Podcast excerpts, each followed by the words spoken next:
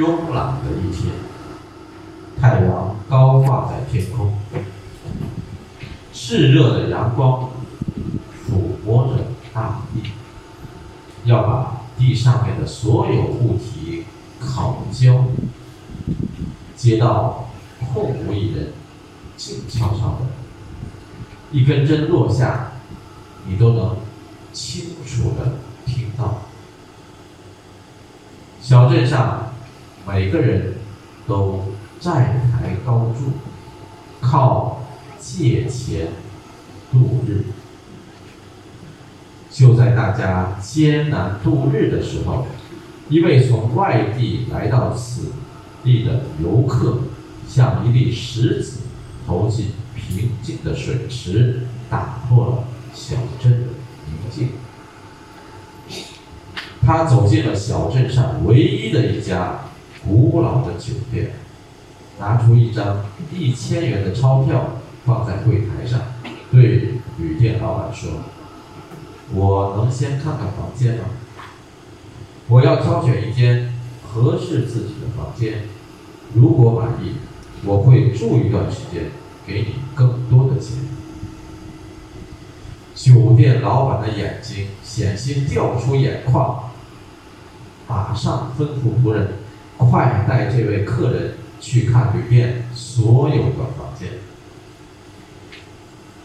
就在客人在酒店浏览、挑选房间的时候，旅店老板立即抓起这张一千元的钞票，箭一般的跑到隔壁的猪肉店，付清了自己所欠下的猪肉款。酒店老板有了这一千元的钞票，欣喜万分，心脏快要爆裂，一阵风似的，立刻横穿马路，来到对面的饲养场，付清了他欠养猪人的猪钱，而养猪人则用这天上掉下来的一千元。一步迈到杂货店，付清了他欠的饲料钱。那么，杂货店的老板呢？赶紧到手的一千元钱，蹑手蹑脚的去付清自己招妓的欠款。得到了一千元钱，这名妓女旋风般的冲进。古老的旅店付清了他欠旅店老板的房钱，酒店老板若无其事的把这一千元钞票放在柜台上，以免被游客发现。此时，那位游客正下楼来，拿起这张一千元的钞票，声称没有一件让他满意的。他把钱塞进装进口袋，然后走出了这家酒店。这一天，没有人生产了什么，也没有人得到了什么，没人没有人多了什么，也没有人少了什么。可大家的债务都还清了，每个人都很开心，就像世外的神仙。大家呢看这个这篇文章呢，一定觉得也挺开心的啊。看谁都没赚钱，但是大家又都赚到了钱。这个呢是老师在给那个这个投资家那那些企业家啊讲课的时候选了一篇文章，也是老师自己写的。它说明一个什么道理呢？就是说我们要想赚钱的话。你得让钱流动起来，你不流动，永远没有死的。啊，你说我很有钱，放银行里，那那不叫有钱。你得让这个钱赚赚起来，流动起来，才能有钱。啊，但是现在呢，你要赚的时候，你要看一看我们大的经济环境。经济环境好可以，如果经济环境不好，那只能放在银行。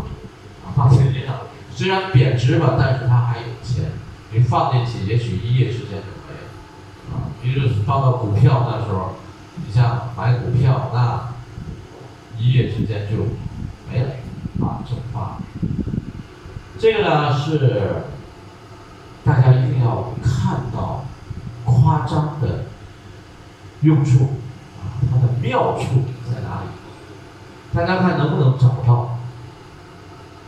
大家一起，我们不找别的修辞方法，什么拟人了，那个我们都不说，就看夸张，找一找夸张。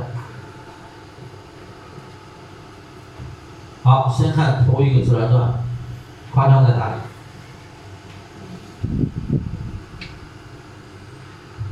第一个夸张啊，它是我们说过，他用。间接的方法啊，他用间接的方法。什么间接的方法呢？他说，炽热的阳光抚摸着大地，他把太阳拟人了，对不对？啊，把太阳拟人，抚摸着大地，那太阳能摸吗？不能。要把地上面的所有物体烤焦，烤，烤白过来，压，焦，黑了，夸张吗？是不是夸张？是夸张。好，下面，一根针落下，你都能清楚的听到，夸张吗？太夸张，对吧？是安静，也被安静到这样。烤焦是往大处说，啊，针落下是往小处说。扩大的夸张和缩小的夸张。好，下面还有吧？没有了啊，就是叙述了。你看。酒店老板的眼睛险些掉出眼眶，眼睛怎么样？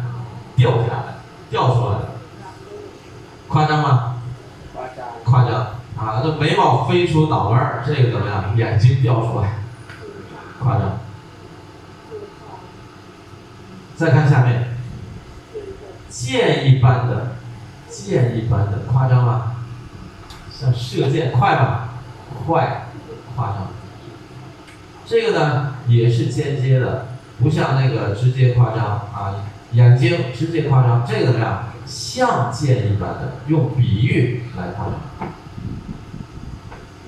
下面，心脏快要爆裂，高兴。心脏快要爆裂，夸张吗？夸张。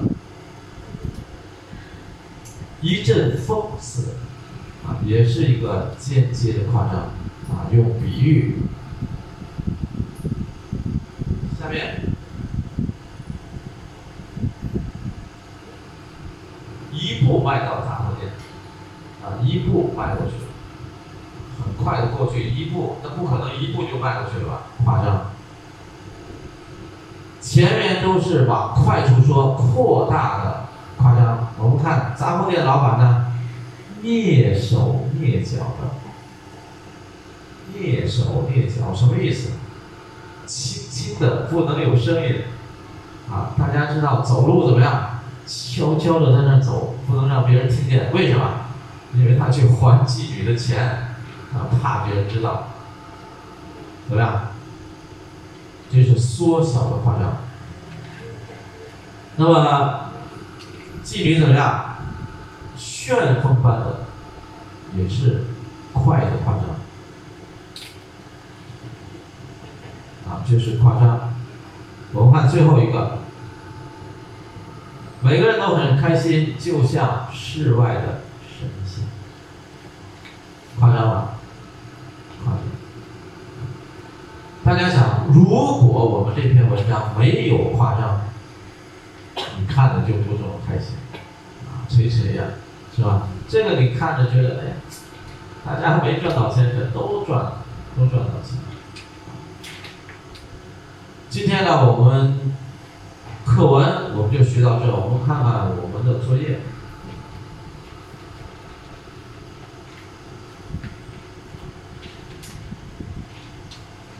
好，我们先看注释。先看注释。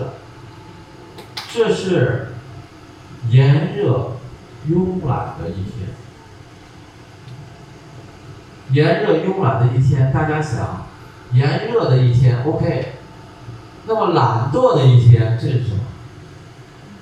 你人啊，这大家一定要，这拟人的方法用在天上了，啊，用在天上。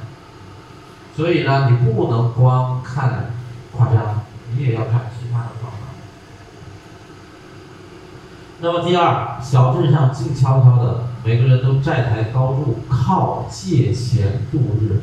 大家看这个日子过得怎么样？艰难吗？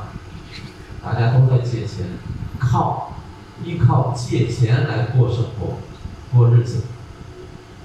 债台高筑嘛，每个人都债台高筑，都在借钱。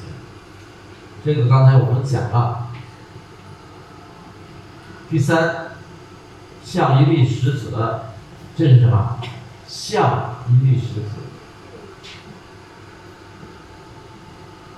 是比喻吗？是比喻，本体在哪？本体，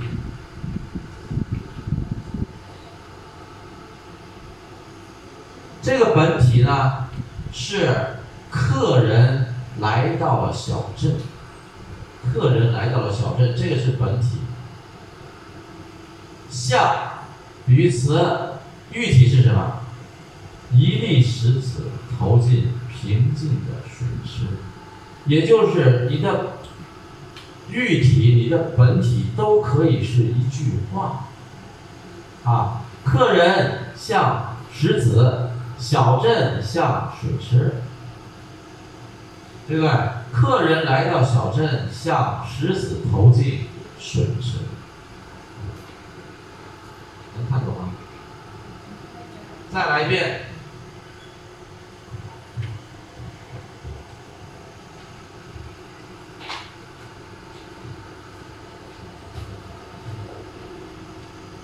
好，我们看“象”的后边没问题，你知道“象”的后边是什么？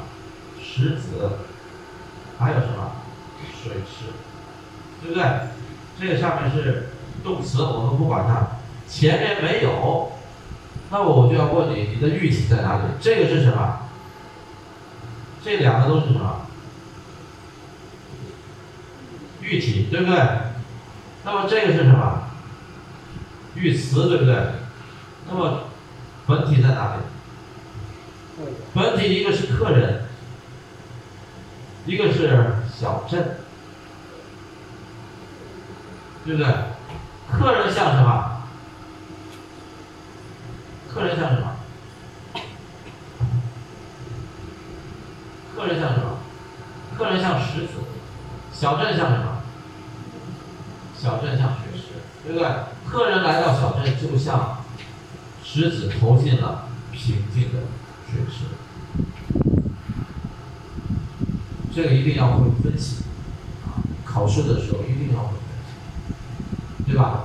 那么，如果你觉得哎，老师这样这样写太麻烦了，那我就说了，这个就是主体，这个就是喻体，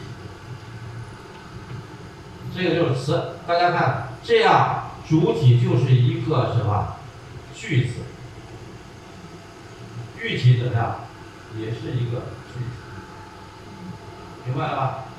这样就比较简单，这样的分析就比较简单。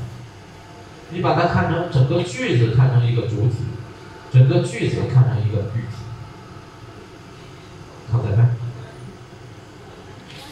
但是这个你自己一定要清楚，啊，不管是句子还是客人像石子，小镇像。水池，你都得知道，它是谁对池。这个留给大家自己去看啊，自己去看。你看了以后就能够分析的话，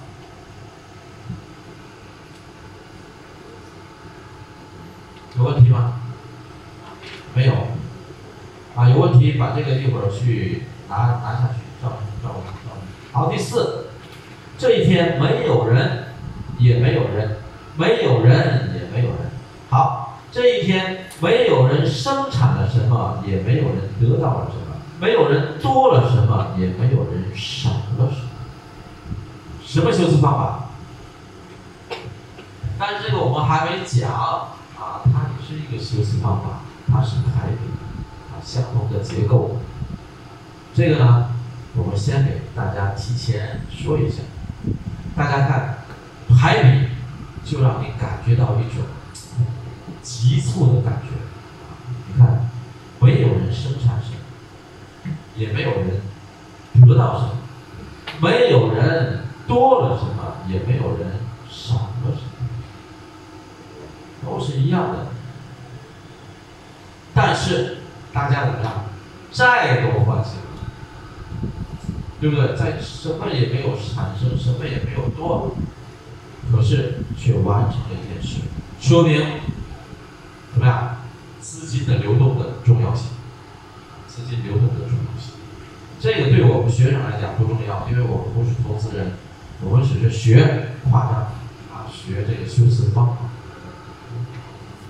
好，今天我们的课就到这儿，啊，有问题我们就再提出来，啊，提出来，这样我们就好解决。我呢，每次都给大家留一点时间，是让你来看，来提问。如果觉得没什么问题，我就觉得你们就没问题。好，谢谢大家。谢谢。底下问也行啊，底下问。